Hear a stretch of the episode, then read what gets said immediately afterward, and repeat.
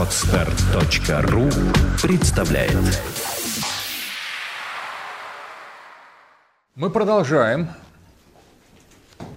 рассмотрение секторального анализа международных отношений, то есть как определенные социологические или политологические явления преломляются в зависимости от парадигм международных отношений для того, чтобы лучше понять саму структуру этих парадигм.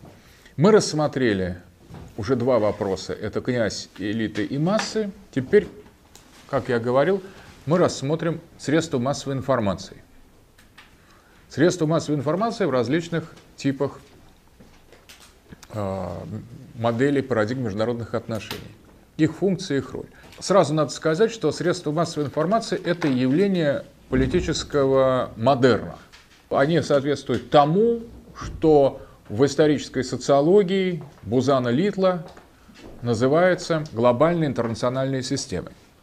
Или соответствует тому, что называется современное общество. Это специфическое явление современности, но, конечно, как у любого явления современности, даже появившегося в новое время, имеющее совершенно уникальный, уникальный смысл, функцию, социологическое значение и статус, были определенные э, предшественники. Так вот, на самом деле, можно рассмотреть средства информации как одну из разновидностей трансляции дискурса в обществе. То есть средства массовой информации – это организованный социальный дискурс.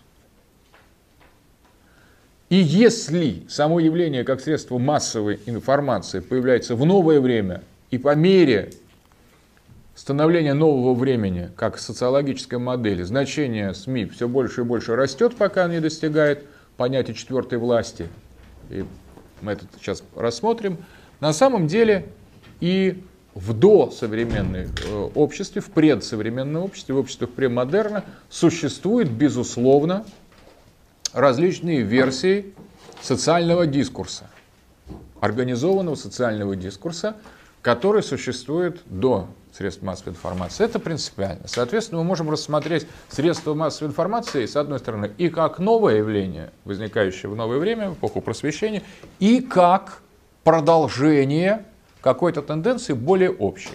Организованный социальный дискурс. Э, как распространяется э, организованный социальный дискурс в обществах премодерна? В обществах, где существует жесткая, эксплицитная, то есть откровенно выраженная иерархия между элитами и массами. Или где существует фигура князя, которая признана и эксплицитно открыта юридическим образом, и, соответственно, обладает полнотой принятия ответственных решений. Так вот здесь а, возникает вертикальная ось социально организованного дискурса, которая имеет две, два неравнозначных вектора. Первое. Существует понятие декрета, предписания, декрет или приказа. Князь или обобщенно элиты сообщают о том, как обстоит дело в мире, о том, что надо делать и как надо все понимать массам. Этим декретом, который проистекает из аукторитас, то есть от власти, аукторитас латинская, или от элиты, что мы рассматривали на прошлом занятии, или от лица князя, индивидуального или коллективного, или от лица того, что Карл Шмидт называл потестас директа, то есть открытый, прямой, прямолинейный э, центр власти, центр могущества, исходит некоторое, некоторое указание, некоторый дискурс. Это властный дискурс, который имеет значение, по сути дела, закона. Этот властный дискурс распространяется не, на только, не только на то, где можно кому селиться, а где нет – сколько налогов надо платить, э, какое количество детей надо сдавать в войска и так далее. Такие вот социально-политические вещи декларирует властный дискурс. Но одновременно Властный дискурс декларирует, во что надо верить, что человека создал Бог, говорят представители церкви, как, в кого надо, как надо молиться, что является истиной, а что является ложью, что является добром, а что является злом. То есть этот дискурс, властный дискурс, который можно назвать его authoritative knowledge, авторитарное знание, он имеет строго вертикальный характер. Власть говорит, а масса слушает и принимает. Этот, таким образом, весь дискурс в обществе, социально организованный дискурс, представляет собой предписание, носит предписательный характер. Или нормативного утверждения, формулируемое элитой и предназначенной массой. Церковь говорит, во что верить, царь говорит, как служить, как жить. И, соответственно, вокруг этого дискурса социально организованного выстраиваются те, кто его так или иначе транслирует. Так называемые глашатые, киригматики. Есть греческое слово киригма. Это призвание, призыв, арабское дават. Вот царь решает что-то, приходят его послы, посланник, глашатай и зачитывает царский указ. Или приходит проповедник, выходит на кафедру после богослужения и говорит, вот это добро, это зло. Истинный Бог такой, а не такой.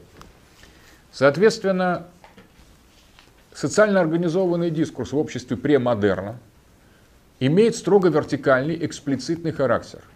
То есть он строится по принципу сверху вниз. Источником этого авторитарного дискурса, авторитативного дискурса лучше сказать, аукторитас, властного дискурса является элита, получателем массы. При этом у элиты есть право и обязанности говорить напрямую или через своих посланников, легатов, например. А у массы есть право и обязанность слушать и выполнять, принимать к сведению.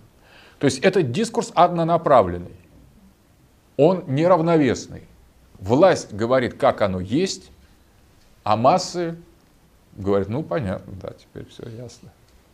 Так вот и есть, как нам сказали. Вот в традиционном обществе эта вертикаль социально организованного дискурса является эксплицитной. То есть все, кто занимаются анализом этого дискурса, знают, что он направлен сверху вниз, и у кого есть право говорить, а у кого есть право только слушать. Соответственно, говорить – это привилегия господ. Логос, слово, дискурс. Определение параметров нормального, необходимого, рационального, разумного, обязательного, истинного, благого. Характер установления критериев реальности – это задача власти. Властитель, ну в широком смысле властитель, элита, духовная и политическая, та элита, которая в конкретном обществе существует, она определяет все – то есть элита говорит, масса слушает. Строго распределенные роли. Принц, князь, говорит, как оно есть, а его подчиненные кивают, а если не кивают, то они могут почувствовать на себе, что значит хозяйский господский кнут. Тебе сказали там, что так и все, не хочешь, на конюшню. Вот такая организация социально Э, социально, социально организованного, такая структура социально организованного дискурса является характерной чертой э, и доминантой общества ремодерна. Поэтому тексты, указы, романы, стихи, практически вся, все вот языковое наследие выстроено по этой вертикали – если мы имеем дело с каким-то наставлением, это значит в этом интересах духовного могущества, духовного господства. Не случайно у нас вот название, например, епископа э, в православной церкви. Это надзиратель, епископос, эпи над, скопос смотреть. Еще владыко обращаются к митрополиту, к архиерею, к епископу. Отче, это признак поважения. Вот отче говорит, отец говорит, это признак аукторитас, власти. А Пасту слушает. Он пастырь или пастор, как у протестантов. То есть смотрите, это называется еще слово экс-катедра, может быть, вы сталкивались с таким выражением, с кафедры вещают. Это означает, что они говорят, а мы слушаем. То есть экс-катедра с позиции неравновесной. Экс-катедра провозглашается как есть, а внизу вот только человек говорит, ну да, ну как же так, вот так вот. И все. Соответственно, ну, конечно, нельзя полностью свести реальную структуру общества к этой модели, хотя эта модель является, по сути дела, нормативной для всего общества премодерна. Но ведь люди иногда что-то говорят в ответ. И есть канал для этого ответа масс властному дискурсу. Это называется жалоба.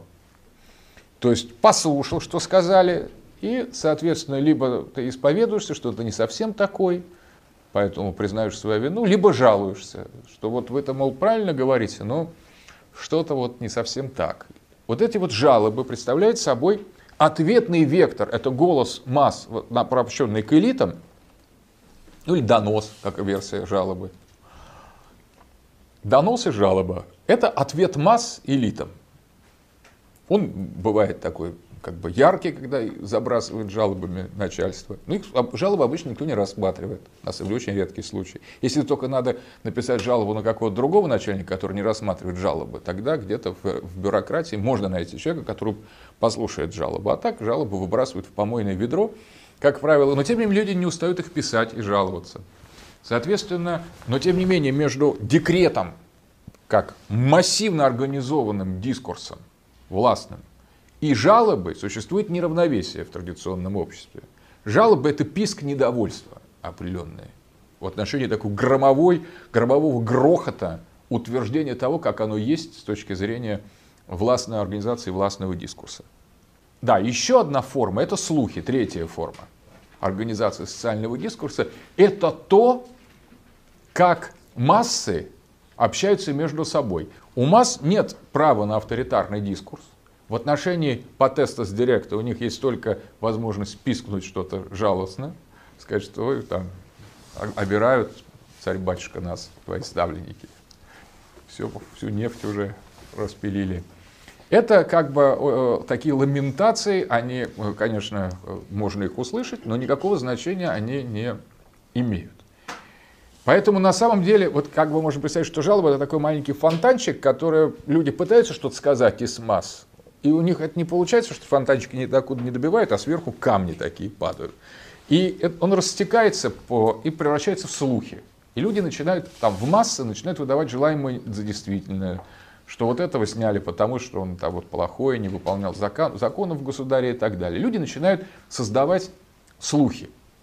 Это третья форма социально организованного дискурса в, традиционно, в традиционном обществе который представляет собой ну, некое фантазирование, с одной стороны, масс, и с другой стороны, жалобы, которые направлены уже к друг другу. Просто такое вот всхлипывание, ритуальные жалобы, которые даже уже не направлены никаким чиновникам, а просто друг с другом жалобы. Люди как бы обсуждают какую-то свою удачу, неудачи на самом деле. И вот эти слухи составляют третью, третью чисто горизонтальную модель. Итак, у нас в традиционном обществе есть три социально организованных дискурса, социально значимых даже дискурса. Базовым является вертикальный сверху вниз, декретный дискурс, маленький ответ жалоб и недовольств, и море слухов. Масса общается друг с другом, море слухов, на которые, по сути дела, никто не обращает внимания, но очень интересно, что вот в китайской цивилизации вот если вы читали «Троецарствие», например, романы о традиционном китайском царствах, там было такое, дети в провинции Шаолянь поют такую-то песенку. То есть на самом деле эти дети, в прови... каждая глава она заканчивала, что в такой-то провинции китайские дети поют такую-то песенку, в другой такой-то. Соответственно, речь шла о том, что существует некоторый отзвук того, что происходит в Поднебесной империи, который формулируется не только сверху, в рамках указов, э, придворных чиновников, которые это описывают в хрониках, толкуют и доносят до сведения масс, но и что существует какое-то смутное такое вот жужжание в массах, которое выражается в детских песенках, что там, например, видели дети дракона, и дальше начинает его толковать. То есть, по сути дела, можно себе представить, что этот голос масс, слухи, на самом деле не имея ничего, никакого значения в себе и ни докуда не доходя, кроме как в жалобах, тем не менее может служить неким показателем состояния общества. И вот определенные царские шпионы в троецарстве китайские ходят и собирают детские песенки. Поскольку значений в них немного, опасности в них немного, но на самом деле они являются замерами слухов. Вот эти детские песенки это уже некая форма для от, от точного выражения слухов. Почему они детские? Потому что все, что думает огромная масса, масса, никого не влияет, ни на что не влияет. Ее равно нулю. Это детские песенки, они, к ним не надо серьезно относиться. Но послушать их стоит одновременно для того, чтобы избежать каких-то или зафиксировать какой-то возможный заговор против императора, который там или там зреет. Таким образом, анализ слухов является задачей спецслужб, даже вот в традиционном обществе, которые собирают детские песенки или недовольство каких-то бредящих представителей масс, которые, видите ли, не нравится так жить. Это все социально организованный дискурс традиционного общества, где существует жесткая вертикаль власти, где нет обратной связи и где бурчание масс в лице слухов ни на что не влияет мы переходим к глобальным интернациональным системам, то есть к новому времени. И теперь рассматриваем феномен СМИ. Вот феномен СМИ появляется в тот момент, когда начинается переосмысление вертикальной модели политического устройства. Конечно, этот процесс очень долгий, он растянут, ну, например, с эпохи там, нового времени – с 17 века, скажем, по 21, и там разные стадии, но тем не менее это новое время, оно про, про, протекает в, с точки зрения идеи разделения властей. Об этом мы говорили. Разделение, а потом и распыление властей. То есть по мере релятивизации, превращения э, в нечто относительное, концентрации власти на одном полюсе, в элите или в князе, происходит и изменение дискурса. То есть социально организованный дискурс начинает меняться. То есть вначале из одного источника э, князь транслируется на три источника. Существует властный дискурс законодательной власти, исполнительной власти и судебной власти.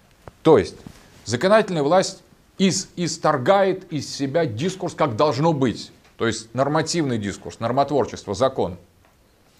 Исполнительная власть в рамках этого изложенного следит за исполнением закона и уже организует реальное, реальное исполнение, экзекутивность, то есть воплощение в жизнь этого закона уже на собственное усмотрение. Это вторая власть.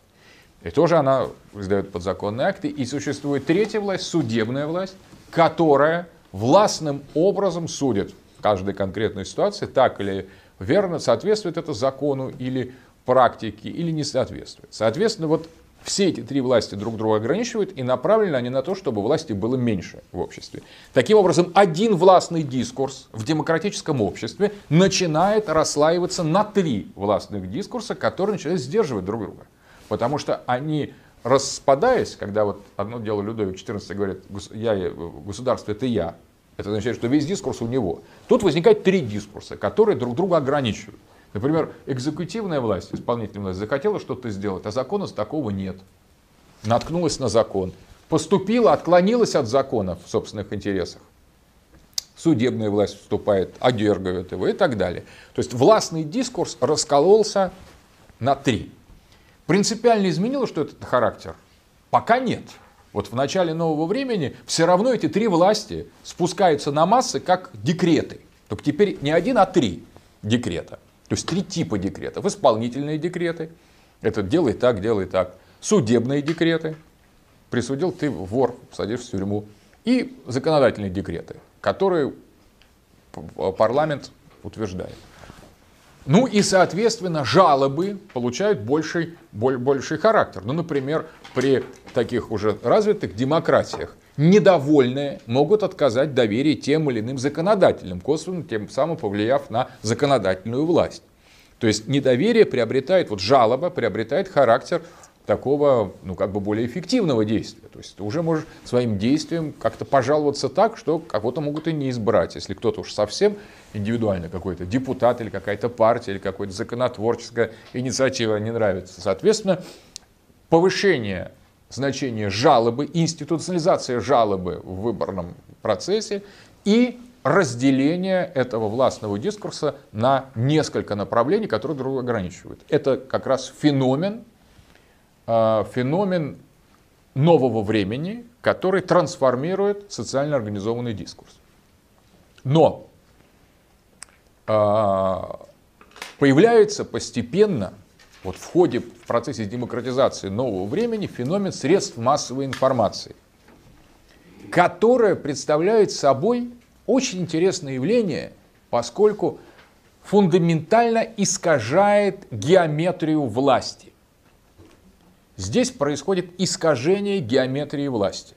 То есть средства массовой информации представляют собой нечто радикально новое по отношению к элитам и массам. Точно так же, как мы говорили, что Александр Кожев предлагает модель, на прошлой лекции говорили, предлагает модель гражданина, который является гибридом между господином и рабом в решении гегельевской оппозиции между элитой и массами, так средства массовой информации представляют собой некоторое промежуточное пространство в обществе, где социально организованный дискурс, имеющий вертикальную природу, в любом случае, даже в случае демократического разделения властей, и при усилении позиции жалобных масс, приобретает совершенно иную структуру. То есть возникает новое социальное пространство, пространство массовой информации, которое претендует на очень интересную функцию. Оно изначально, когда появляются газеты, линотипы, это э, довольно первые вот листовки начинают печататься, протогазеты уже в 18 веке, в новое время, и вот в 19 веке становится огромной индустрией средств массовой информации. А здесь возникает совершенно новая модель. То есть, что такое э, представитель прессы, что такое феномен журнализма? Это хорошо организованный социальный дискурс. Безусловно, соответственно, мы должны его рассматривать с точки зрения его э, предшественников. Но в обществах премодерна, традиционных обществах, никакого аналога у него не было. Таким образом, это новые, новое явление средства массовой информации представляет собой по отношению к массам, чистым массам, которых они претендуют на то, чтобы информировать. То есть, что значит информировать? Придавать форму. Информация – это означает формирование. То есть масса – это глина, а средства массовой информации – это демиурги, ремесленники. Они берут эту глину и делают из них зайчика. Сообщил глине бессмысленной, бестолковой, что Башар Асад диктатор, а его противники из Аль-Каиды э, герои свободы и демократии. Глиняный человечек там верит в это. Сообщил другое. Если живет в Америке, верит в одно. Живет в России, верит прямо в противоположное. Потому что там ему говорят, что Асад хороший, а на него нападают э, боевики, чудовищные террористы из Аль-Каиды.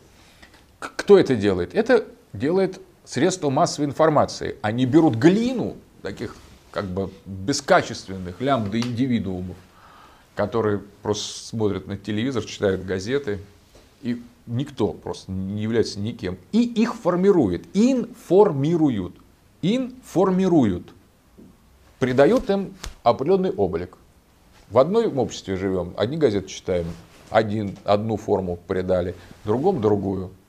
Информируют. Так вот, получается, что средства массовой информации по отношению к массам проявляют, являются ничем иным, как элитой, князем или трансляторами декрет. Вот как относиться, как американцы относятся к Сирии? Как декретируют средства массовой информации? Никакого другой возможности относиться к Сирии у них нету сегодня. И к Ираку, что там одни террористы ядерное там, оружие уже практически изобрели и так далее. То есть на самом деле СМИ по отношению к массе, к массе выполняют функцию власти. Поэтому она называется четвертая власть. Потестас. Это просто декрет. Вот прочитал в газете, откуда ты знаешь? Прочитал в газете, все. Это последнее. Точно так же, как раньше. Откуда ты знаешь? Вот приезжали царские глашатые, прочитали указ. Кто не даст там 5 пудов пудов э, пшена, того на конюшне будут пороть. Там прочитал то же самое. На самом деле это декрет. Но тут же самая газета по отношению к власти выступают как совокупность систематизированных жалоб и слухов.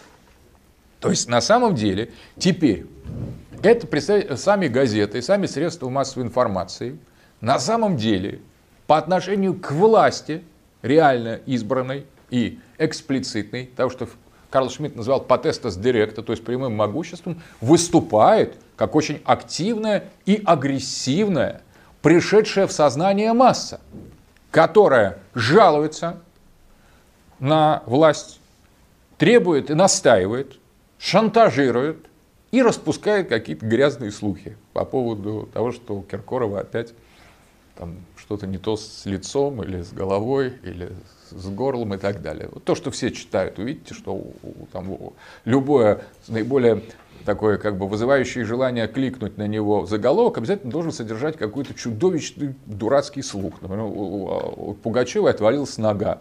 Сразу же человек не может не кликнуть и посмотреть, как же так, ну и дальше там объяснение, почему надо голосовать за Единую Россию или не надо, это уже не важно. Просто отвалилось и все. Соответственно, вот набором такой чудовищный, чудовищного бреда и жалоб наполнены э, газеты, средства массовой информации по отношению к власти. То есть, что мы получили? Мы не получили новый потестос директа, несмотря на то, что средства массовой информации формируют массы. Мы не получили прямое движение масс, потому что на самом деле жалобы и слухи создают сами журналисты. И берут их они где хотят. На самом деле массы безгласны. Они сами не поставляют в газету никакие никакие как бы, информации. Это журналисты, иногда исследуя массы, а иногда просто так от фонаря, если лень ехать и беседовать с народом, публикуют те жалобы, которые они хотят. Жалобы в адрес власти. Они при этом для власти замещают собой общество. Власть не знает, что такое масса. У власти есть спецслужбы, которые ходят и подслушивают, подглядывают и периодически докладывают, что народ считает. Это так же, как собирали в Китае песенки детские песенки из разных провинций. Это выполняют спецслужбы. И существуют журналисты, которые формируют образ для власти масс. Но излишне говорить, что формируют они совершенно произвольным образом, потому что они же сами эти массы и информируют. Соответственно, возникает уникальная геогра... Э, геометрия общества модерна, где возникает феномен медиакратии, то есть власти средств массовой информации. Возникает уникальная, удивительная инстанция гибрида власти и масс, элиты и массы, которая не является при этом не властью, и является властью, и не является массой, и является массой. То есть это на самом деле то, что вот называют современные философы постмодернисты симулякр. Средства массовой информации создают симулякр, подмену кажется, что там написано в газете, мы воспринимаем как истину, то есть как декрет. Одновременно властные инстанции, которые представляют потестас директа, читают газету и думают, действительно, народу как-то все нравится, или наоборот, нам все не нравится и так далее. То есть, что журналисты написали, таки, таким образом и будут массы в глазах представителя реальной власти. Так раз, раз, расширяется зона того, что Карл Шмидт назвал потестас индиректа то есть косвенная власть. Она становится властной не только по отношению к массам, но и по отношению к власти, потому что претендует на то, что является выражением и отражением масс. Но на самом деле в средства массовой информации принадлежат каким-то отдельным конкретным, а, конкретным владельцам в обществе демократическом. И, соответственно, далеко не свободным и естественным образом, потому тем более такого образа нет, выражает интересы масс. Потому что масса по определению это некое молчаливое большинство, это лямбда индивидуумы, которые просто не знают, что думать. Кто, что ты, Вася, думаешь? Он говорит, а что надо? Вот то и думаю. И он читает в газете, о, Вася, ты должен думать вот что. И он тогда понимает, что надо думать так, правильно, потому что газета говорит. И потом Журналист, который сказал, Вася, ты должен думать вот это. Приходит к Васе и говорит, Вася, а теперь что ты думаешь? Тот отвечает, ну вот я вот должен думать, так и думаю. Говорит, молодец, Вася. Тот приходит, еще обработал немножко, несмотря на такое, Вася немножко слова изменил, лексику ненормативную убрал. И пишет, вот что власти, вот что товарищ там, господин Путин думает о вас, Вася. Может, и Вася и не думает. Он сам только что повторил то, что ему этот журналист сказал. А сам он еще не, не, не дошел до того, чтобы думать самостоятельно, жаловаться на что. Так, в принципе, он в целом. И вот журналист, соответственно, пишет уже что-то свое от, от, от, от имени вот этого Васи. Это еще честный, который написал, потом спросил, что тот думает, и препарировал. А большинство журналистов им лень это делать. Они просто пишут, что, что хотят просто. Или приблизительно, что заказывает им редактор, которому платит господин власти. Так возникает, это господин средств массовой информации. Так возникает совершенно уникальная инстанция, довольно оторванная от как власти, так и от масс. И вот эта оторванная инстанция превращается в самостоятельную четвертую власть по тесту индиректа, которая начинает оперировать с дискурсом, практически уже в отрыве от политических реальностей. Я не говорю, что эти реальности существуют объективно. Мы не позитивисты в данном случае. Мы шире, мы социологи. Но существуют некоторые, а, можно сказать, формальные роли, социальные роли власти и их формальные представители, те, которых выбрали, которые династически там находятся, или так или иначе они представляют собой власть, элиту, и князи, и есть массы, которые тоже являются социологически достоверным фактом.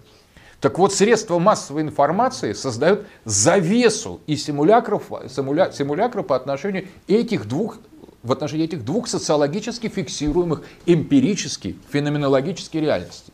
То есть существуют социологические элиты, социологически существуют элиты, существуют социологические массы, и средства массовой информации массовой информации. Они массово формируют массы, и потом этими сформированными ими самими, если угодно, выдуманными, воображаемыми массами пугают реально существующую власть.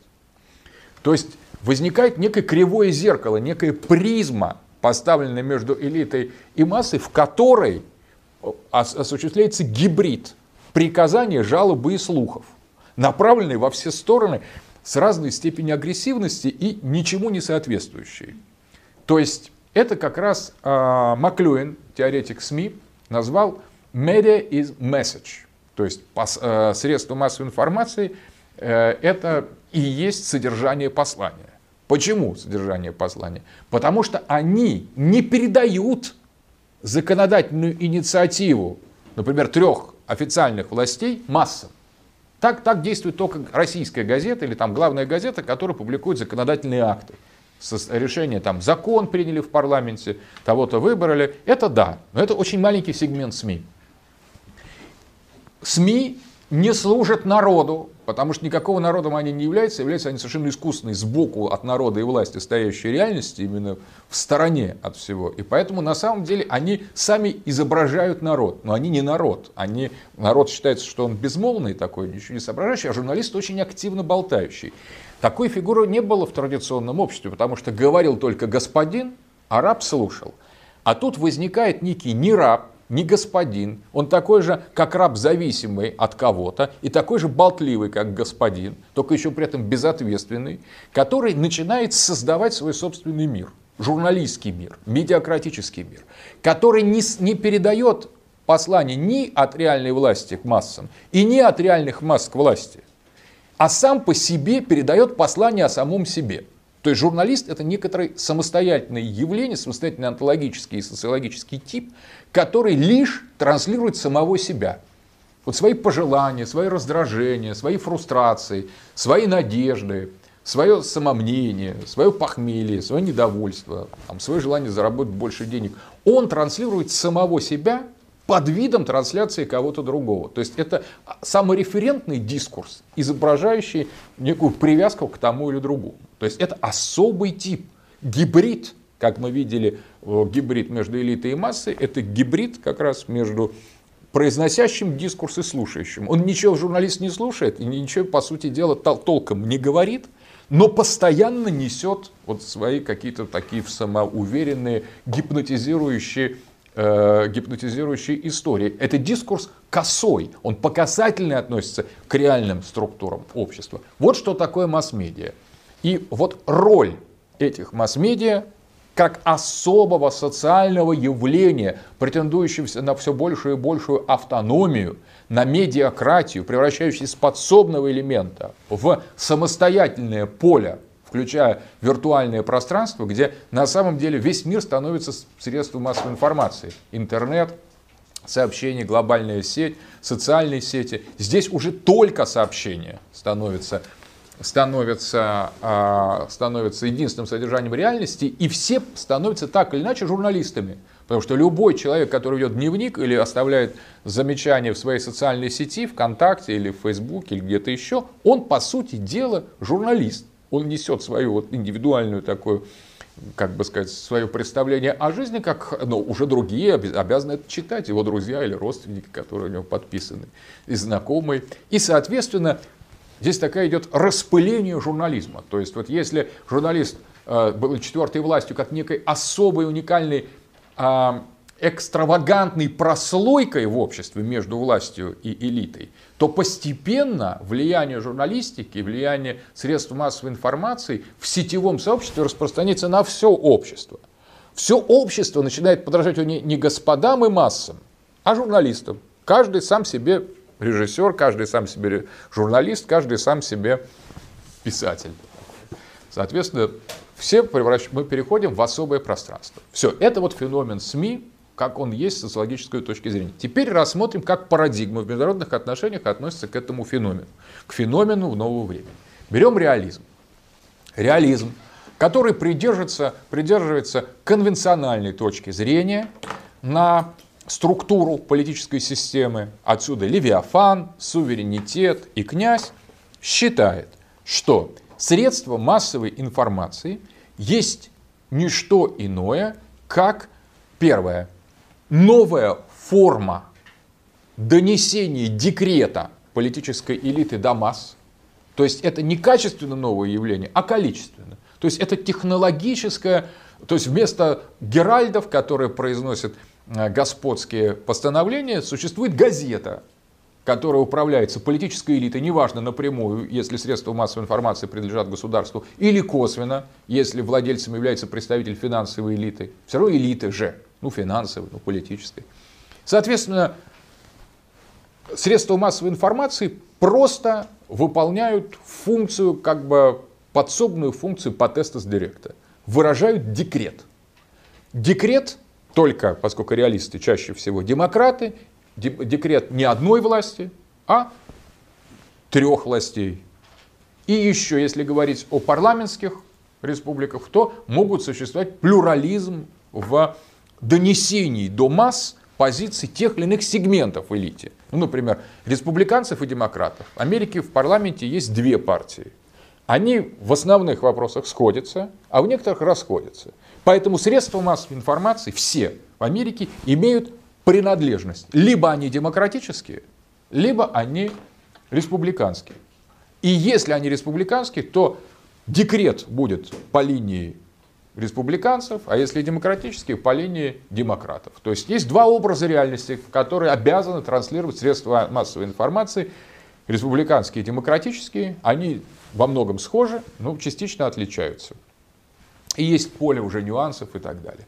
Но по сути дела, вот реалисты считают, что средства массовой информации продолжают декрет. Они просто говорят, как надо со стороны элит в сторону масс. Они полагают, что демократия, мы уже это рассматривали, есть не что иное, как инструмент эффективной ротации элит.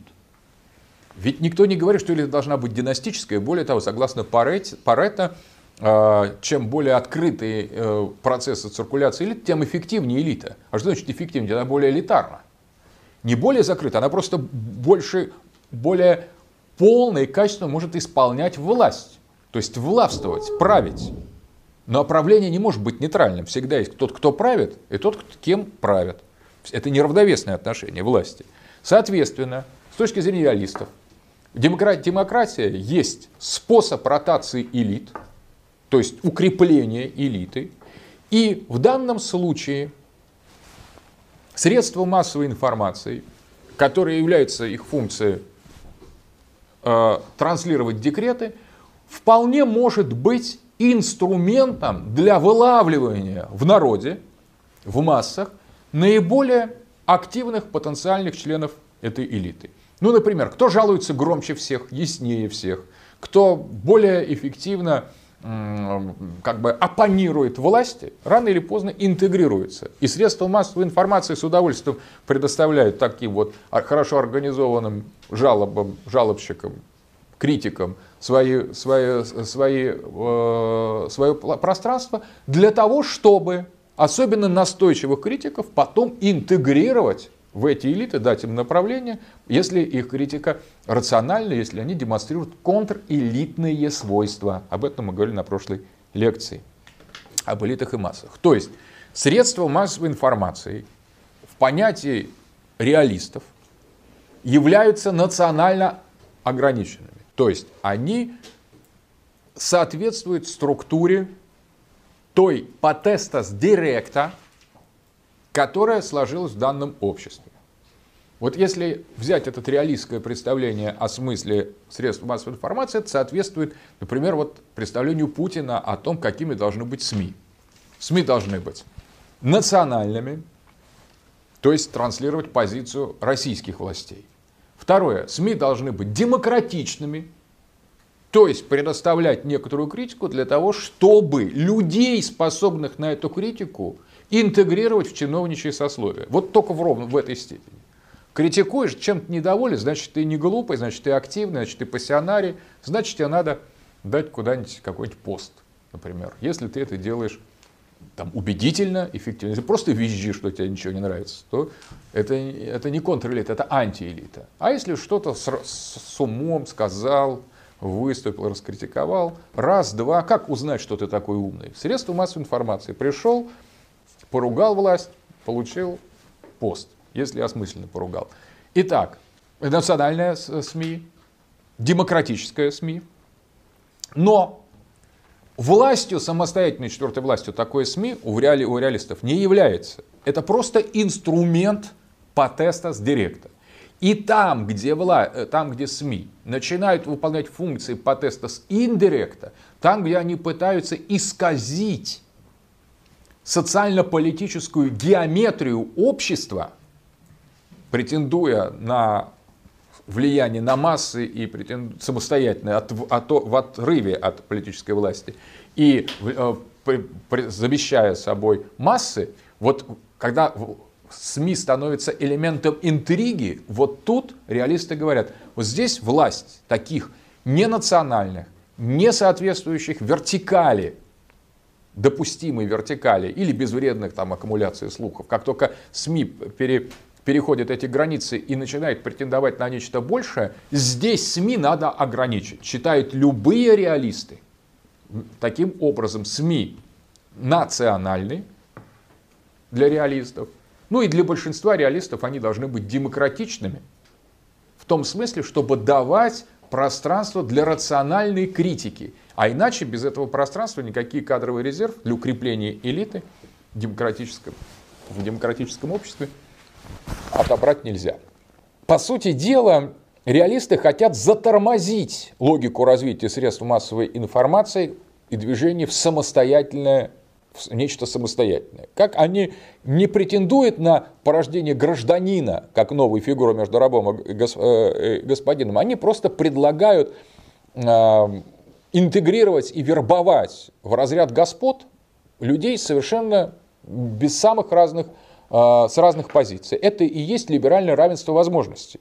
Обратите внимание, равенство возможностей, но не равенство, не равенство результатов. Все могут бежать но получает все тот, кто добежит первым. Остальные, кто бежал с любых позиций, свободные, они последние.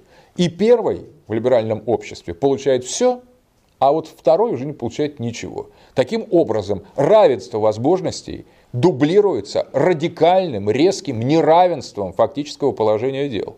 Одни господа, другие рабы в либеральном обществе. Другое дело – что в либеральном и демократическом обществе каждый самый неказистый человек имеет шанс выиграть миллиард, например. Просто случайно. Понятно, что это дают одному из тоже миллиарда, этот миллиард. Но имеет же шанс. Никто не скажет, если миллиард выиграл ну, там, африканец безработный, ему дадут спокойно. Но только одному, на все человечество. Соответственно, точно так же каждый имеет право стремиться стать сильным, богатым и могущественным. Каждый. И никаких, вот ни пол, ни возраст, ни место проживания, ни религиозная принадлежность, ни раса, ничего, ни рост, ни болезнь, никому ничего не, не запрещается. Это равенство возможностей. Но понятно, что если эта возможность не реализована, человек отправляется, например, под, нос, под мост ночевать, если ему нечего платить за квартиру. И в этом отношении в обществе с равными возможностями на практике существует колоссальное, жесточайшее, чудовищное, законное неравенство. Законное неравенство по факту и теоретическое равенство по возможности. Вот так мыслит себе классическая реалистская демократия. И, соответственно, роль СМИ здесь служить для отбора сильных раз и информировать о том, что необходимо думать массы, лямбда индивидуумов, которые необходимо поставить в известность. Ну и заодно там как бы подобрать себе каких-то ярких и наиболее неспокойных пассионарных людей снизу. Теперь мы переходим к либерализму в международных отношениях. А вот здесь как раз мы имеем дело с иным пониманием демократии раз и иным пониманием национального государства два, как мы уже видели на других примерах. Здесь наоборот. Все претензии СМИ, средств массовой информации, на создание самостоятельной модели четвертой власти рассматриваются самым серьезным образом. СМИ в таком случае, претензии СМИ на то, что они порождают то по-настоящему демократическое общество, где будет происходить под демократией будет пониматься не просто упрощение процедуры ротации элит, а будет реальное распыление полномочий по массам, то есть передача полномочий власти от элит к массам, вот это как раз специфика либеральной парадигмы. Либеральная парадигма верит, оптимистически верит, что власть можно передать на качественно иной уровень. Что можно создать гибрида гражданина между господином и рабом, и что этот, господ... этот гибрид жизнеспособен, реален и может существовать объективно в исторических условиях. Но поскольку такой гибрид не, не может существовать, то ему надо определить некое специальное социальное пространство. Его надо сконструировать. Такой гибрид может существовать не на практике социальной, а в неком пространстве хорошо модерированной социальной иллюзии, которой, которой и является средством массовой информации, которые порождают образ, несуществующий реально в обществе, порождает именно этого, эту помесь господина и раба, то есть того skillful individual, о котором говорил Розенау как раз представитель либеральной, неолиберальной парадигмы международных отношений. То есть средства массовой информации или пространство медийного, ну вначале медийного, а потом уже сетевого сообщества с точки зрения либералов является нормативным социальным пространством.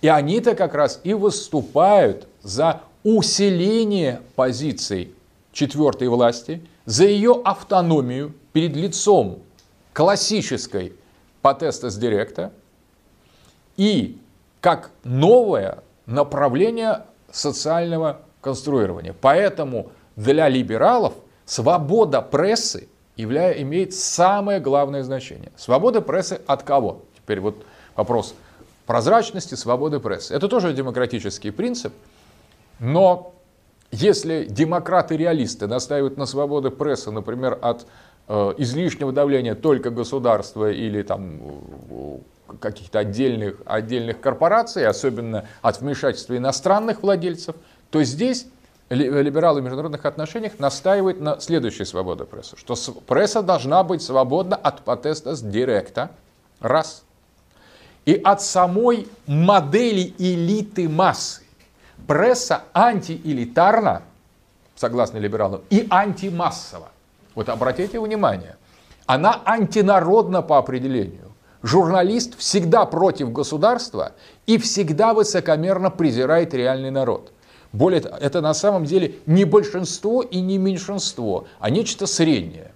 Некая, некий шаг в сторону, некая экстраваганция. Экстраваганция, то есть отход от таких классических геометрий, это изгиб, это складка пресса. Потому что журналист – это не обычный человек и не властный человек. Мне один руководитель израильских спецслужб рассказывал очень интересную вещь, что с ними были журналисты, которые участвовали в, а, в боевых там, действиях, причем очень э, живо понимали страдания людей, сложности, в которых находятся военные. И эти журналисты, тем не менее, он регулярно писал в Хаарец совершенно жуткие антиармейские статьи. Там совершенно противоположные уличные позиции. Тогда он его спросил, слушай, ну ты же живешь с нами в казармах, ты видишь эти все вот события, почему ты пишешь просто ложь? Вот ты же здесь с нами, ты нормальный человек, ты, ты переживаешь за нас, за Израиль, ты там чуть ли не убиваешь наших врагов, но пишешь, что мы просто свиньи и все, все время насилуем местные права человека. А тот говорит, ну как, меня так учили просто, что задача журналиста это поносить последними словами грязную, отвратительную, узурпационную, тоталитарную, фашистскую власть. В Израиле тоже фашистская, спрашивает. Э, да, говорит, фашистская, нам так учили, потому что журналист должен ненавидеть государство. Государство все время лжет. Это первое. Но с другой стороны, э, находясь в центре, мне потом объяснял э, представитель Кедми, Яков, он говорил, что, понимаете, дело в том, что все журналисты это больные люди. Они перверты, они извращенцы. Они находятся рядом с людьми, которые принимают решения, то есть господами, с элитой и чувствуют себя принадлежащими к их клубу. Но реально они ни на что не влияют, они ничто не решают, по крайней мере. Все решения принимают чиновники, те, кто находится рядом с ними, чью жизнь они освещают, чьи, чьи решения они комментируют. То есть они вышли от масс, потому что они знают подоплеку того, что происходит и находятся рядом с властью, но они не принимают решения. Поэтому они также бессильны, беспомощны, молчаливы и бессмысленны, как массы, которым остается только принимать власть. Это, говорит, создает просто шизофрению. То есть это как бы очень хорошее описание таком, на практике э, психологии журналиста как некого типа гибрида между носителем власти и носителем массового, массовой такой вот э, покорности. То есть журналист все знает, со, со, в курсе всего, находится рядом с теми, кто принимает решения, кто действует, кто убивает или договаривается о мире, но сам он от этого отстранен на самом деле по своей функции. Он полностью выброшен из этих, из этих решений. Но когда журналист приходит в массы, он тоже не находит себе места, потому что он все знает, он всех видел, а массы, они для них вот такие вот э, первые лица в государстве, первые лица в шоу-бизнесе, там, э, певцы, музыканты, актеры или политики, они для них недостижимы. Они для них на звездном расстоянии, а у журналистов они, как бы сказать, под боком, под рукой. И, соответственно, журналист чувствует себя элитой среди масс, а среди элиты он чувствует себя обездоленными массами. Естественно, это создает тип того, что э, Ницше назвал ресентиманом, Мак Шеллер написал такую даже работу «Ресентимент в структуре морали». Это такая злобная грязная зависть ко всему миру, не только к, к выше, но раздражение и брезгливое высокомерие по отношению к низшим, с завистью и раздражением по отношению к высшим. То есть ресентиман это такое специфическое чувство, по сути дела, это тип медиакрата, то есть э, представитель средств массовой информация, который завис между элитой и массой и начинает в своем раздражении по отношению и к тем, и к другим укрепляться и развивать, строить социальные, психологические, культурные структуры именно исходя из своего типа. Вот такими так, как бы разоблачением журналист, э, журналистики и вот этой, этой типологии является э, Live Journal, э, живой журнал. Вот там, в принципе, каждый юзер так или иначе изображает из себя журналиста. Потому что, например, как бы наиболее, наибольшее как бы, состояние, наиболее часто встречающееся у человека, пишущего в живой журнал, это омерзение. Омерзение от всего. Э, очень большое эм, внимание к мелочам и провалам кого бы то ни было. И также полный безразличие к серьезным темам и огромные амбиции в изложении собственных, чаще всего подавляющего большинства, идиотских мыслей, необоснованных, случайных, повторенных за кем-то самым таким банальным, выдавая их за индивидуальное открытие. То есть а, расширение медийного, а, медийного сектора эм, в сторону простых пользователей, интерактивный принцип, по сути дела, расширяет зону журналистского ресантимана. То есть вот этого злобного раздражения, озлобленность по отношению к жизни и стремление заместить это, э, эту жизнь неким довольно раздраженным рассказом о ней. Рассказом, обращенным как тем, кто этого не знает, так и тем, кто не знает реальность, реальной жизни масс. То есть блогер, по сути дела, это симулятор на сей раз уже журналиста. Если журналист это симулятор и масс, и элит, то блогер это, или там сетевик это симулятор журналиста. Он, по сути дела, как бы сам себе журналист, сам себе медиа, сам себе медиа, медиакратор – и он на, на видео своего мобильного телефона, бредовое, с котом или там, с ботинком, выставляет, по сути дела, как некий симулятор или суррогат той реальности, о которой он повещает других таких же лузеров, засевших в сети. Соответственно, но это уже более продвинутая стадия. Мы сейчас говорим о либерализме в международных отношениях, как они относятся к СМИ. Так вот, либералы в международных отношениях рассматривают, что СМИ э, это а, самостоятельная реальность, которая является транснациональной.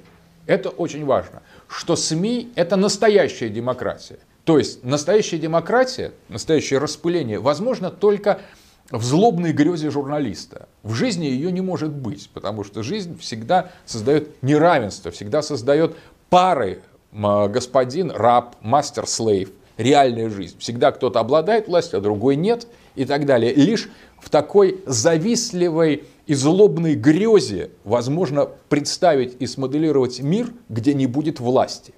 И тем не менее, те, кто участвует в этом моделировании мира без власти, эти такие как бы патентованные, высокомерные лузеры, которые приписывают себе свойства победителей, винеров, гейнеров, они на самом деле составляют специфический тип, новый социологический тип, который должен выступать против власти и презирать массы.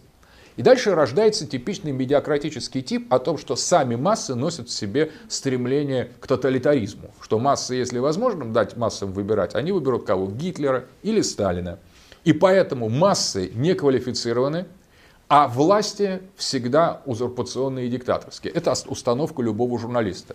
Что массы тупые и заслуживают презрения, а также, если им дать возможность выбирать, они выбирают себе того, что ни в коем случае нельзя допустить.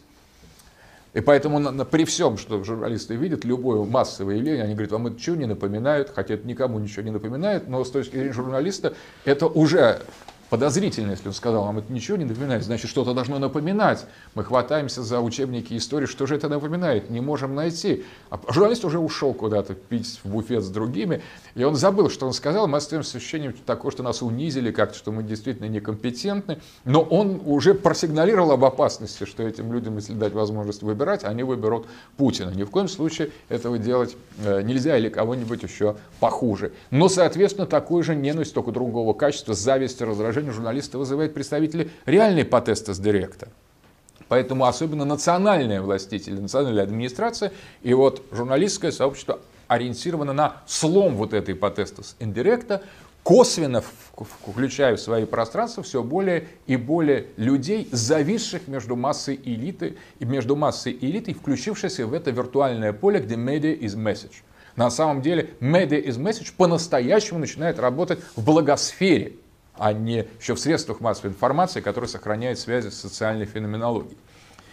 Так вот, неолибералы как раз и говорят о необходимости глобальных СМИ, а не национальных, говорят о необходимости демократизации через СМИ и главным козырем, главной идеей и ориентацией неолибералов в международных отношениях, которые доводят до логического предела концепции либералов международных отношениях предшествующих поколений, это перевод всей внешней политики в виртуальную сферу. Виртуальная внешняя политика, виртуализация представления о картине мира, о образах общества, о образах культур, все приходит в виртуальную сферу. И вот эта виртуальная сфера – это на самом деле расширение той э, искаженной социальной геометрии, которая изначально уже мы обнаружим в СМИ как социологическом явлении. В концепциях международных отношений неолибералов это СМИ становится, по сути дела, журналист превращается в антропологический норматив. То есть если раньше люди были различны, и одни из них были журналисты, то сегодня журналист первичен, нежели человек. Это норма человека. Отсюда представление о том, что каждый человек должен стать журналистом. Сам должен стать журналистом, стать, сам должен стать гражданином. Стать журналистом – это практически стать демократом, стать гражданином, стать гражданином мира, считают. И одновременно это стать виртуалом, Потому что в, в, в реальности править можно только в воображаемом пространстве. Зашел в какую-нибудь игру, написал, что ты король, и стреляешь в, в, в противников. И достаточно. Попробуй только, если как раз ты пытаешься превратить это в жизнь, перенести, как Брейвик или наш вот друг, по-моему, Виноградов, который недавно завалил своих друзей по, по конторе юридической.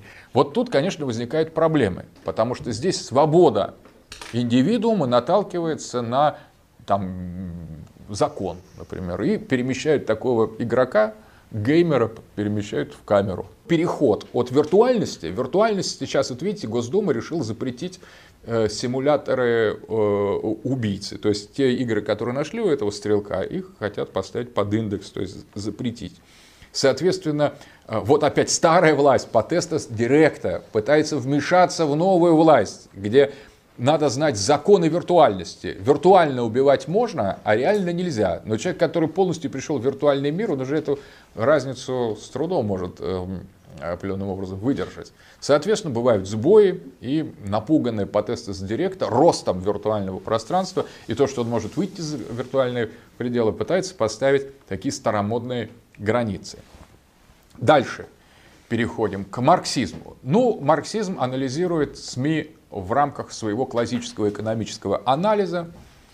Э, марксисты считают, что э, дискурс э, заказывает экономическая элита, что надо смотреть в корень, то есть кому принадлежат средства массовой информации, они принадлежат в буржуазном мире капиталистам, соответственно, считают марксисты, то, что капиталист, хозяин заказывает, то эти средства массовой информации и пишут. Ни о какой автономии и никакой реальной свободе марксисты и, и думать не хотят за средства массовой информации, просто считают, что это форма экономической эксплуатации, а журналистика и СМИ никак не свободны от экономических закономерностей, которые предопределяют характер характер э, того, о чем говорится. Ну и, соответственно, все СМИ для марксистов в глобальном масштабе делятся на буржуазные и пролетарские, то есть коммунистические и буржуазные. И коммунисты считают, что, по сути дела, национальная принадлежность тех или иных СМИ второстепенна по отношению к классовой.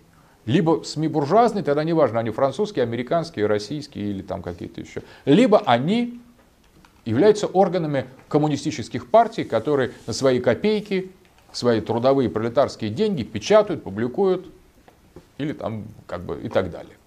И передают их в другим способом. Вот в свое время был такой политический деятель у нас, Виктор Ампилов. Он собрал, э, коммунистический, оппозиционный, он собрал маленькую коробочку, где написал общественное коммунистическое телевидение, ходил и собирал. Туда бабки кидали нас были спутниковые, какие-то денежки такие. Собирал, собирал. Вот много лет его везде видели. Он ходил с этой сумой такой. Это, это приблизительно такая скелет представления марксистов о э, роли СМИ в обществе. То есть, если пролетарии накидают ему достаточно денег на спутник, то спутник взлетит и расскажет, э, разоблачит мировую буржуазию. А если не насобирает, то потом... А?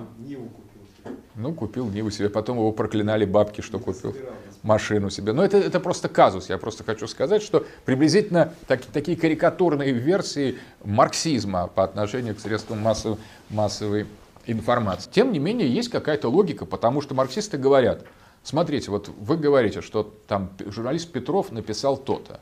А давайте посмотрим, кому принадлежит газета, где написал журналист Петров. А, например, там Березовскому или Абрамовичу, или там, государству, на самом деле. А что государство? Буржуазное, какой класс? Все понятно. Соответственно, Петров ничего не написал, кроме того, что вы работаете до седьмого пота, а мы будем гулять. Вот все, что Петров написал, можно спокойно, согласно марксисту, выбросить в помойку. Потому что что может написать Петров, работающий на газету, которая принадлежит Березовскому? Вот то, что Березовскому выгодно, то Петров и написал. Еще мы будем слушать, говорит э, коммунист Петрова, когда мы лучше у бабок деньги будем собирать да, на спутник свой и сами будем говорить, что надо. Тоже замечательная идея. Вот приблизительно такой анализ, который, в общем-то, иногда бывает чрезвычайно убедительный, потому что действительно эти средства массовой информации все кому-то принадлежат. И действительно их свобода ну, ограничена просто финансовой принадлежностью заказчика. Не будет э, человек содержать газету, которая утверждает что-то противоположное его классовым или индивидуальным интересам. Ну, не дебил же. Поэтому на самом деле владелец, который сам по себе представляет собой определенное социальное, социологическое явление, безусловно выражает интересы и установки более обширных э, кругов. Соответственно, вот, марксисты чрезвычайно э, убедительны для критики претензии на свободу СМИ. Они говорят, СМИ не могут быть свободными, потому что это экономический процесс, потому что они учитывают в своем производстве, в своем существовании экономику. И кому-то это все принадлежит. А кому принадлежит, надо анализировать и дальше делать там выводы. Это марксизм. Очень как бы простой, но понятный подход к природе, социологической природе СМИ. И также характер интернациональный, что пролетарии всех стран должны соединяться, и газеты пролетарские должны, в общем, перепечатывать друг друга свои собственные классовые, классовые статьи, и буржуазные поэтому выражают не точку зрения каких-то отдельных э, групп населения, а всей мировой буржуазии. Поэтому они не верят в национальный характер буржуазных СМИ, марксисты. Кстати, они считают, что на самом деле все буржуазные СМИ являются интернациональными по определению, поскольку служат, служат глобальному буржуазному классу. Вот такие позитивистские модели понимания СМИ. Переходим к самому интересному, к э, постпозитивистскому пониманию СМИ. А здесь как раз э, речь идет о э, следующем. Мы, по-моему, говорили о Грамши и о гегемонии на, прошлом, э, на прошлой лекции. А позапрошлой, да, благодарю. Значит, идея следующая, что с точки зрения Грамши, и здесь как раз мы подходим к средствам массовой информации, существует три уровня осуществления властных инстанций, э, властных отношений. Первый – экономический классический марксизм. Второй – политический ленинизм, где речь идет об относительной автономии политических акторов, политических партий.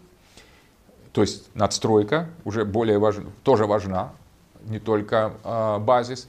И третье, Грамши выделяет так называемое гражданское общество в его терминологии, некий свободный интеллектуально-культурный компонент, который, по сути дела, ответственен как раз за дискурс, где и осуществляется гегемония, как скрытая власть, как властные отношения, которые не имеют прозрачного, откровенного, эксплицитного оформления. То есть Третий сектор, гражданское общество, разбираемым Грамши, там, где действуют законы гегемонии, связан с дискурсом. А средства массовой информации и являются специфическим для современного общества явлением организа, организованного социального дискурса. Соответственно, средства массовой информации попадают в этот третий сегмент по Грамши, где развертываются принципы гегемонии. Ну и, соответственно, отрывая это гегемонистское поле, поле гражданского общества, несколько вынося его за пределы экономико-политических закономерностей, Кокс, представитель критической теории международных отношений, начинает развивать эту мысль, что на самом деле, когда мы говорим о гегемонии, мы говорим так или иначе о СМИ. На самом деле средства массовой информации это и есть привилегированное поле гегемонии. И здесь, согласно Грамши, можно поступить двояко. Можно транслировать существующую модель распределения властных сил, а можно, согласно Грамши, и перейти на сторону контргегемонии. И здесь есть такие интересные моменты. Дело в том, что в средствах массовой информации действительно по разным соображениям и по разным, э, по разным обстоятельствам, помимо трансляции дискурса властного, или буржуазного, или политического, существует значительной, значительной степень фрондирования. Фрондирование, которое заложено в самом СМИ. Вот мы говорили об этом типе журналиста, который всем недоволен. Он по-настоящему недоволен и своими работодателями. Он выполняет их задачу, но учится обходить их требования путем особых языковых форм.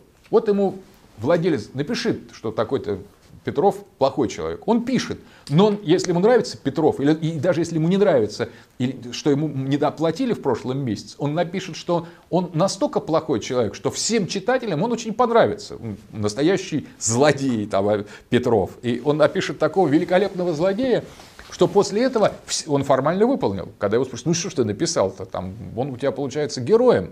Нет, подождите, скажет журналист. Вы меня, во-первых, не заплатили за прошлый месяц 100 рублей, а во-вторых, я писал, как вы сказали, уж вы ко мне не придираетесь. То есть он учит выражать свое раздражение к миру, ненависть такую, как бы определенными ходами э, риторическими, использованием языка, по сути дела, для того, чтобы саботировать заказ прямого заказчика.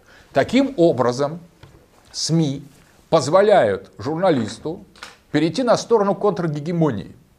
Демократическое общество будет это до какой-то степени терпеть, как для того, чтобы увидеть в этом журналисте, который все время всех критикует, например, пассионарного представителя контрэлиты, которому можно будет поручить там развитие детских садов или там в дальнейшем какое-нибудь машиностроение, поскольку элита в, с точки зрения э, СМИ и даже контрэлита, которая проявляется через СМИ, полезна для того, чтобы вытягивать для каких-то выполнения элитных функций. Это необходимо для оживления элиты. Соответственно, такая возможность дается для контргегемонии, недовольства, критики, дается в рамках реалистской парадигмы, в рамках либеральной парадигмы, где расширение и критика вообще всего и вся является нормативом. Соответственно, ну, марксисты говорят, что это, они как раз критикуют эту возможность, классические марксисты, они говорят, все связано с экономикой, но Грамши-то как раз, будучи марксистом, и настаивал на, на автономии э, того сектора в обществе, в котором реализуется гегемония и контргегемония, соответственно. И поэтому возникает очень интересный момент, что Реально представители критической теории международных отношений утверждают, что СМИ можно использовать для того, чтобы разрушать базовые властные отношения в обществе и для программирования контргегемонии. Таким образом, журналистика, сфера СМИ, медиакратия может стать инструментом создания альтернативной реальности, альтернативной нынешней существующей властной модели отношений, ну, например, буржуазной. Вот на этом заканчивает Кокс, но сразу обратите внимание, насколько интересно.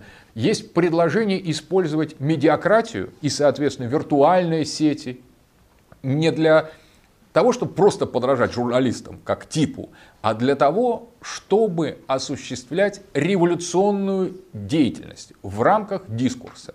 То есть на самом деле даже в буржуазной газете как показывает опыт, вполне можно написать по разным соображениям марксистскую статью. И она при определенных обстоятельствах может пройти. Это доказано в 60-е 70-е годы, когда в буржуазных режимах марксизм стал модным явлением, в том числе благодаря журналистам, которые перешли на сторону, так или иначе, антибуржуазной коммунистической контргегемонии.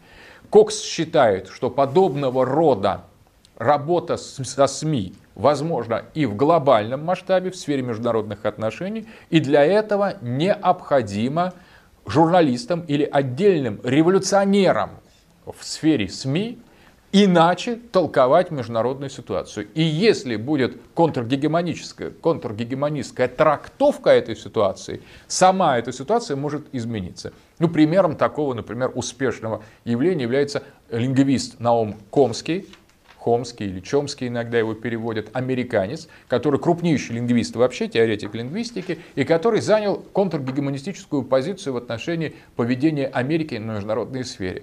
И вот этот отдельный, не оставляющий камня на камне человек, постепенно, с очень небольшим кругом сторонников, постепенно стал источником, наряду с рядом других отдельных просто, которых по, по пальцам можно пересчитать, центром контргегемонистского дискурса, который показывает лицемерие, цинизм, двойные стандарты американской политики, который регулярно выставляет э, в качестве а, а, жертв э, тех, кого Америка считает жертвами, показывает их агрессивную сущность и наоборот, демонстрирует в, в качестве Э, тех, кто выступает в качестве агрессоров, их жертвенную сторону, то есть занимаясь контргегемонией в рамках международных отношений.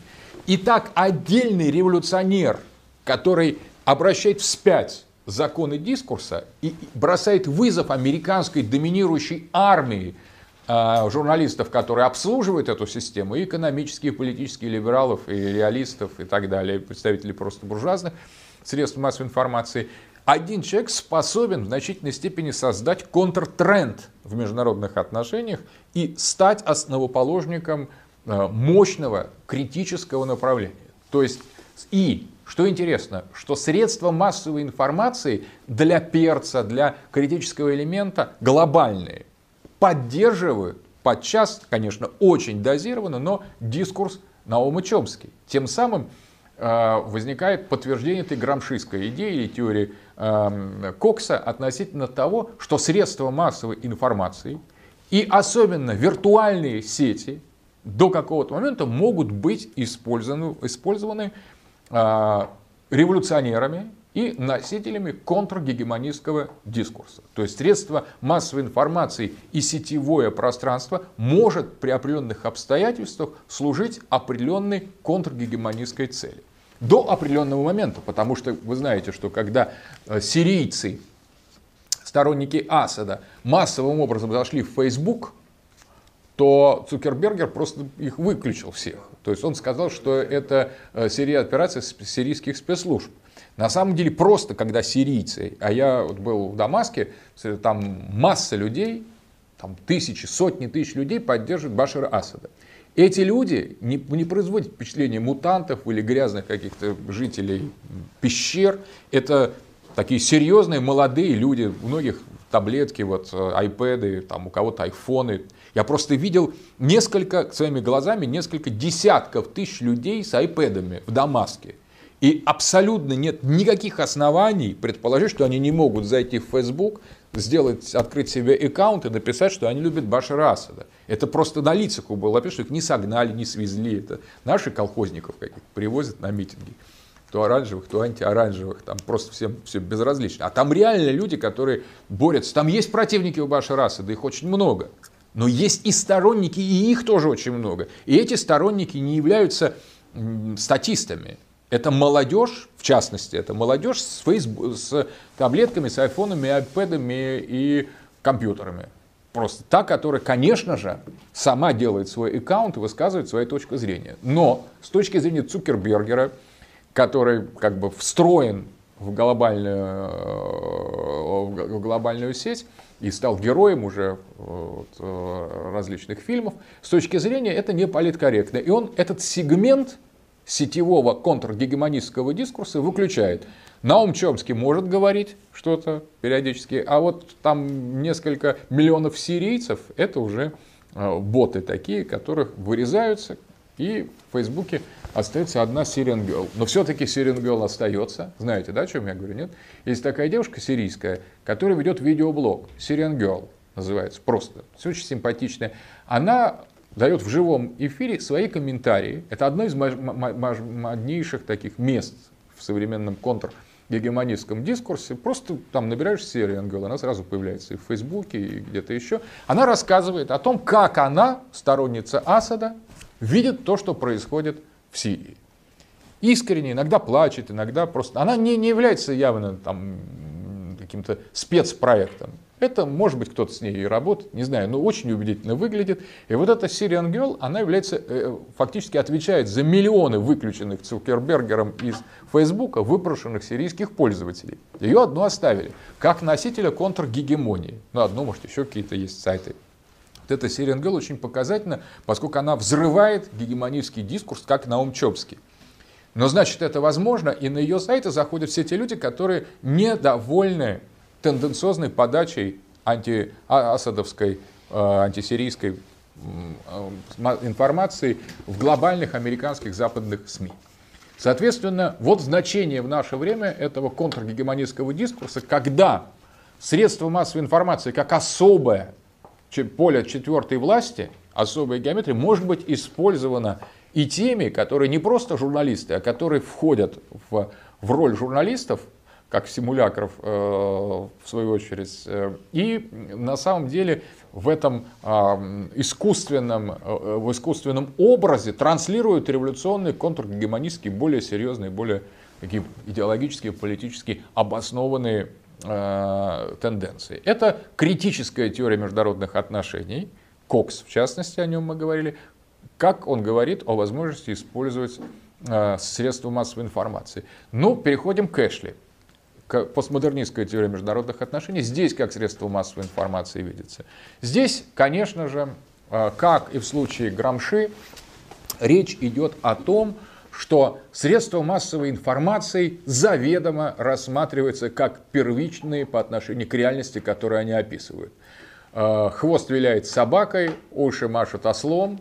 Э, безусловно, то, что показано в мире виртуальном, то и есть считают постмодернисты. И более того, на самом деле э, речь идет о борьбе образов. То есть все противостояние, вся структура власти и соотношение распределения ролей господин и раб, это по сути дела вещь сугубо дискурсивная, текстологическая, грамматологическая, и поэтому на самом деле средства массовой информации и являются главным пространством гегемонии, а дальше власти и даже политической эксплуатации. То есть на самом деле виртуальная сфера, особенно интерактивные СМИ, но и обычные СМИ, вместе и составляют то поле, где происходит реализация воли к власти и утверждение э, гегемонии. На самом деле средства массовой информации в нашем мире это единственное то, что есть. Ничего за этим пределом нет, считают постмодернисты. И, соответственно, а, они соглашаются с тем, что дискурс является первичным, они соглашаются над реальностью, они отказываются считать, что существуют какие бы то ни было двойные стандарты при описании реальности, просто потому, что никакой реальности, считают постмодернисты, нет. Потому что человек мыслит все через язык. В наше время языковые стратегии полностью включены в, в, в пространство средств массовой информации. Поэтому человек говорит то, что он читает и слышит по средствах массовой информации, он использует этот язык, он использует эти формулы, он полностью зависит от средств массовой информации, и он есть только в той степени, в которой он соучаствует в процессе средств массовой информации. То есть в этой медиа, в поле медиа, где, которое есть месседж. Как это легко доказать? Распространением повальным тех же самых сетей и виртуальных пространств. То есть у каждого сегодня есть какой-то социальный аккаунт в социальных сетях, блог, какой-то псевдоним. Каждый сам уже давно включен в этот процесс ретрансляции или трансляции какого-то, каких-то высказываний. Единство, и, и именно эти высказывания и являются способность высказывания, безответственно высказываться в виртуальном пространстве и является сущностью современных социальных процессов, в том числе процессов в международных отношениях. Отсюда возникает такая идея, что никаких международных отношений нет, а есть только, а, по сути дела, либо информационные потоки, которые могут сниматься даже при отсутствии каких-то фактов. Когда я тоже был в Сирии, интересно очень мне рассказывали, что Аль-Джазира, которая занимается борьбой против Асада, она вдруг сообщает, показывает картинку э, э, со спутника или своих корреспондентов в каком-то сирийском городе, в Хомс, например, и показывает, прошла 100-тысячная э, демонстрация в центре Хомса берет какие-то кадры из египетских событий, там, тунисских, накладывает cut and paste на, э, на места, где-то что-то путается, но люди, которые слышат об этом, выходят посмотреть на эту демонстрацию. Так собирается толпа, после этого Джизера снимает толпу и ретранслирует заново. И вот такие кадры, они мне показывали, очень интересно в Министерстве информации э, Сирии. То есть речь идет о том, что по большому счету ивент, события, который является в основе журналистики, на самом деле при наших, при наших технологиях его проще даже самим как бы изобрести, просто нарисовать всех этих там манифестантов, нежели ездить и ждать, пока они наконец-то выпрут на улицу. Кроме того, можно любую толпу снять, там из э, 20 человек можно снять как довольно массивную, а потом, если еще размножить, кадры. И можно, наоборот, там большое, большое количество скопления народу показать как микроскопическое. Вот Марат Гельман, э, политтехнолог, однажды мне рассказывал, что он брал заказы для э, там были такие либеральные партии, сейчас уже никто их не, не, не помнит. Нет, еще даже до СПС, еще Кириенко был такой. И он ему говорит, он говорит, мне нужна демонстрация. Марат Гельман взял деньги на эту э, демонстрацию, но он решил сэкономить. И он единственное, собрал таких очень специальных людей, которых была ну, такая внушительная, небольшая, компактная толпа, которая была очень хорошо проинструктирована. И когда Кириенко надо было, вот кто оплачивал, выбираясь в президенты, что ли, пройти по площади, или в мэра, да-да-да, в, по площади надо было пройти, эти люди окружали, им говорят, там, вы наш кандидат, а когда он мимо них проходил, они опять обходили и заново кричали, вы наш кандидат. Так Кириенко прошел по площади, заполненный народом, просто потому что он был все время в окружении народа.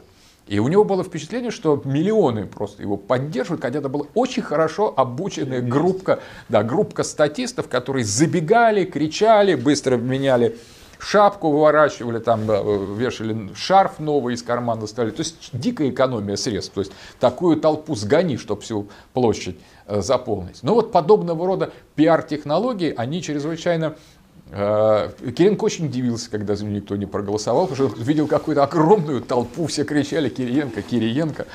А это всего Марат э, э, Гейман просто э, экономил.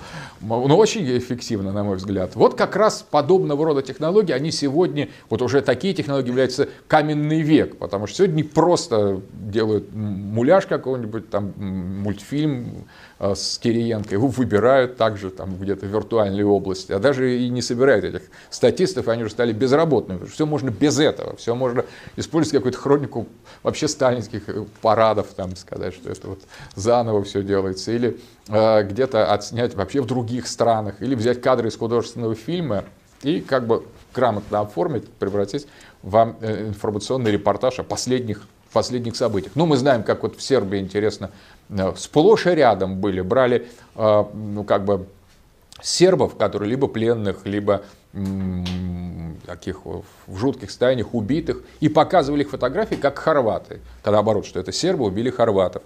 То есть в зависимости одни и те же кадры обходили средства массовой информации, влияли на политические решения и поддержку массами тех или иных э, вторжений, международных операций, основываясь на абсолютно ложной, э, ложной э, информации и просто ложных подписях к реальным фотографиям.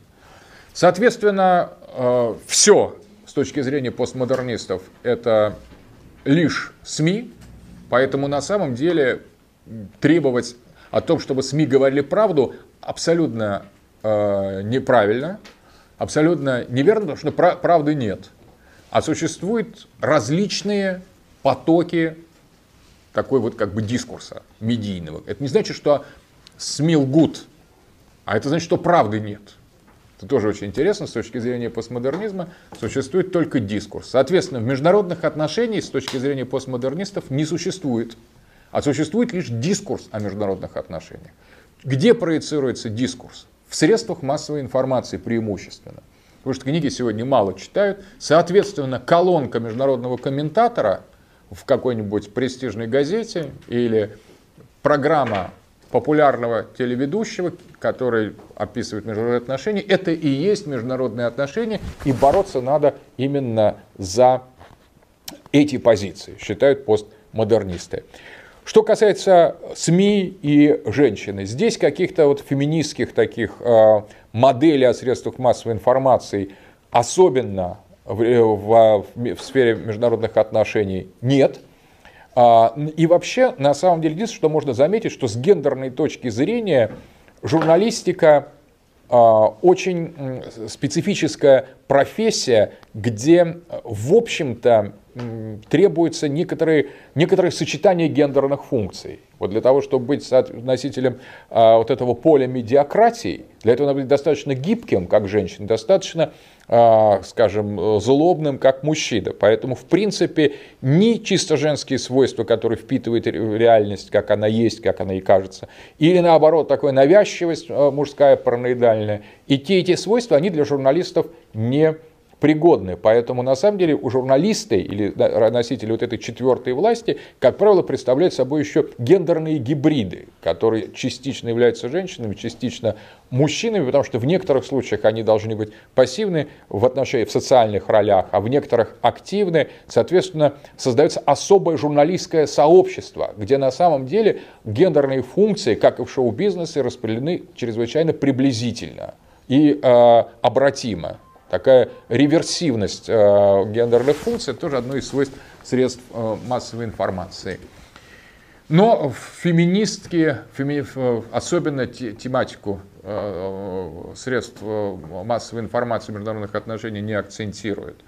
Самое главное, что в постпозитивистских моделях в целом, и в конструктивистах, и у представителей нормативистского подхода пост, э, в э, постпозитивистских отношениях существует убежденность в том, что либералы и неолибералы особенно правы относительно серьезности феномена виртуальности, феномена СМИ.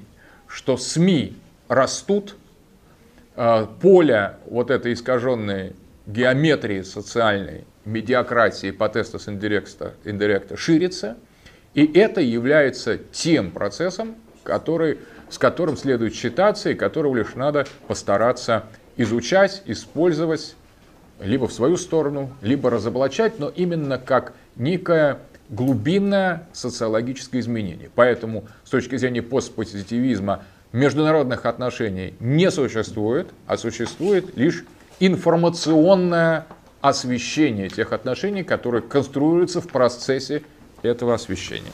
Все. Скачать другие выпуски подкаста вы можете на podster.ru